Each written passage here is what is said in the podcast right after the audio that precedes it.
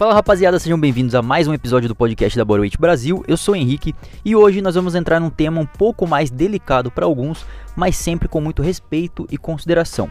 Será que as pessoas que têm um excesso de gordura corporal considerável também conseguem treinar com o peso do corpo?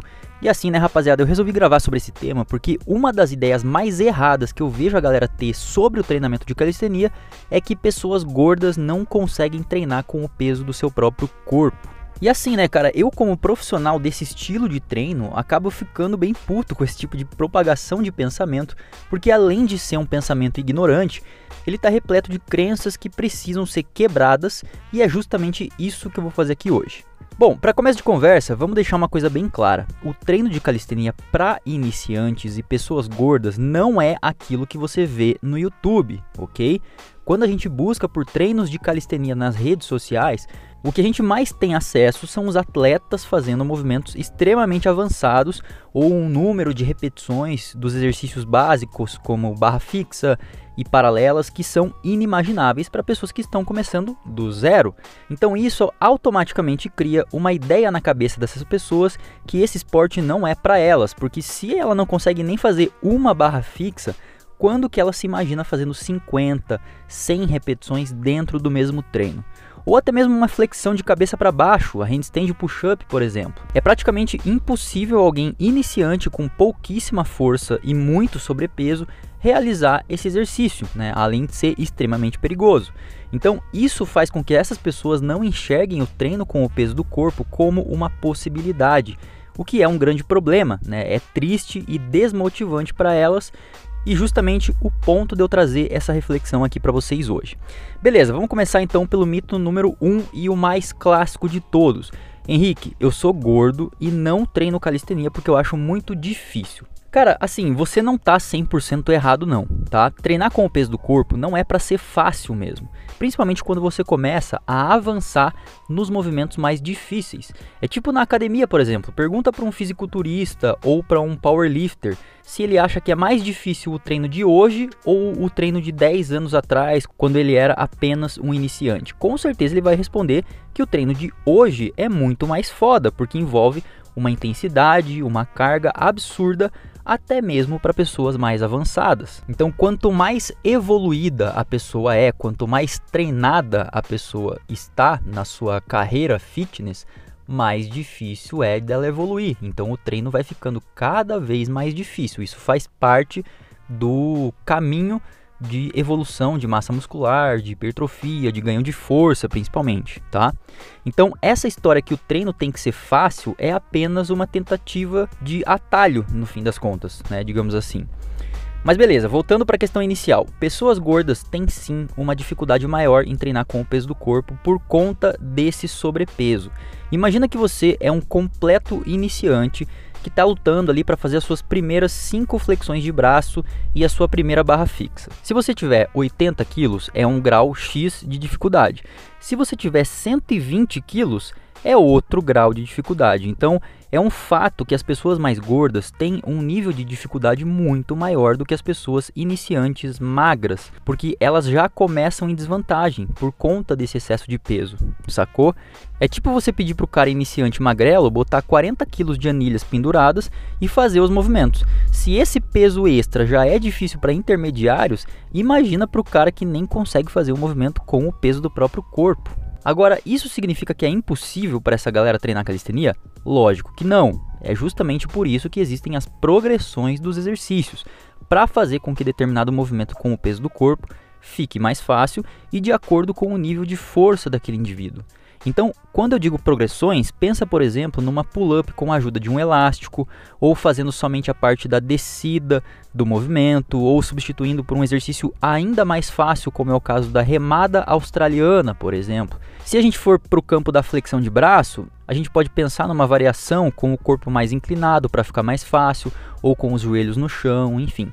Então, para cada padrão de movimento, existe um jeito de tornar aquele exercício menos intenso, tá? Isso é um fato. Ah, Henrique, mas dá para fazer isso com qualquer exercício, seja de bíceps, de costas, peito, pernas, abdômen, enfim? Sim, para a maioria dos exercícios de calistenia tem uma maneira de fazer com que aquele movimento se torne mais fácil. Eu vou te dar outro exemplo nas argolas olímpicas, né, que é um equipamento muito utilizado por nós praticantes de calistenia. Enquanto uma pessoa mais avançada, com anos de experiência, vai fazer uma remada declinada, onde os pés ficam numa elevação mais alta do que a parte de cima do corpo, né, para que a remada fique mais difícil, a pessoa mais iniciante com um sobrepeso considerável pode fazer a mesma remada, só que com os pés no chão e com o corpo mais vertical, ou seja, mais em pé. Dessa maneira, a gente tornou o mesmo exercício bem mais fácil e condizente com o nível de força de cada um. É como se a gente estivesse aumentando ou diminuindo os tijolinhos de uma máquina da academia, entendeu? Ou que estivesse escolhendo um halter mais ou menos pesado para fazer determinado exercício. No fim das contas, cara, é tudo uma questão de saber manipular a intensidade do teu treino. Por isso que eu digo que o conhecimento salva. Se você que é gordinho ou gordinha e chega na praça e vê a galera fazendo dezenas de repetições de barra fixa, de paralelas, de flexões, é óbvio que você não vai nem querer tentar, porque de fato poucas repetições para você já são extremamente difíceis. Agora, se você tem o conhecimento e sabe como fazer exercícios mais fáceis, sem se machucar, e que vão fazer com que você ganhe força aos pouquinhos, na medida que você vai transformando o seu shape, né, perdendo esse peso, perdendo gordura, obviamente se isso for da tua vontade, né, é o primeiro de tudo. O caminho fica muito mais claro. E eu digo isso principalmente para aqueles que não gostam da academia, porque assim, né, cara, quem gosta da academia dificilmente vai treinar com o peso do corpo. No máximo vai fazer um treino mais híbrido ali, né, misturando alguns elementos dos dois estilos de treino e tal. Agora, tem uma galera que é gordinha e que está lutando para começar a levar uma vida mais saudável, praticando atividade física e tal, mas que odeia o ambiente da academia e provavelmente por isso que não tem o resultado que espera.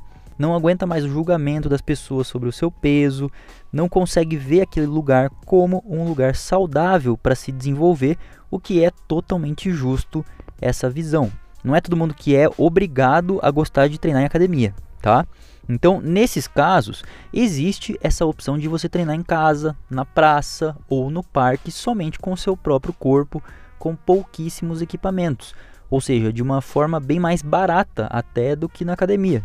Mas como eu disse, você precisa saber o que está fazendo. E nessas horas eu sempre digo: invista em você mesmo e contrate um profissional de educação física para montar e acompanhar o seu treino e faça a mesma coisa com um nutricionista para montar o seu plano alimentar. Dessa maneira você garante que está no caminho certo.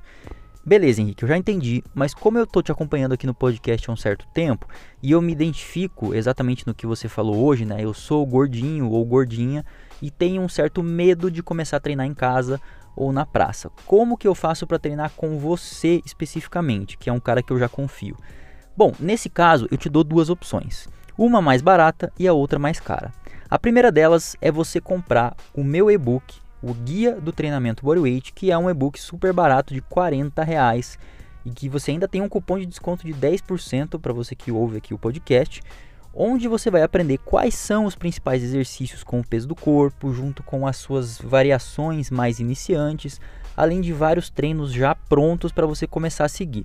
Então ele funciona perfeitamente para quem não quer gastar muito dinheiro e gosta de estudar sobre o assunto, porque ali tem tudo mastigado para você aprender e colocar na prática sem muitas dificuldades. Agora, se você quer que eu monte um treino mais personalizado para você e acompanhe você nesse caminho, eu te ofereço a minha consultoria online, o programa Bodyweight VIP, onde eu vou te pegar pelo braço e te colocar num caminho mais certeiro, porque o teu treino vai ser único e exclusivo para você de acordo com a tua rotina, as suas limitações, possíveis lesões que você tem, os seus equipamentos disponíveis, etc. Então, é uma opção mais cara do que o e-book, com certeza, porém funciona perfeitamente para quem quer resultados mais expressivos e principalmente um acompanhamento mais de perto.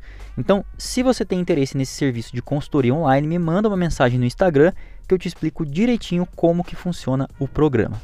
Bom, de qualquer forma, galera, espero que o episódio de hoje tenha te ajudado a entender melhor essa relação existente entre a dificuldade que as pessoas mais gordas têm de treinar calistenia e que principalmente você tenha entendido que se você é gordo, você pode sim treinar onde você quiser, somente com o peso do seu próprio corpo. A única coisa obrigatória é que você precisa estudar sobre o assunto e entender como fazer isso da melhor maneira possível. Então é isso, rapaziada. Espero que tenham curtido e até o próximo episódio. Valeu!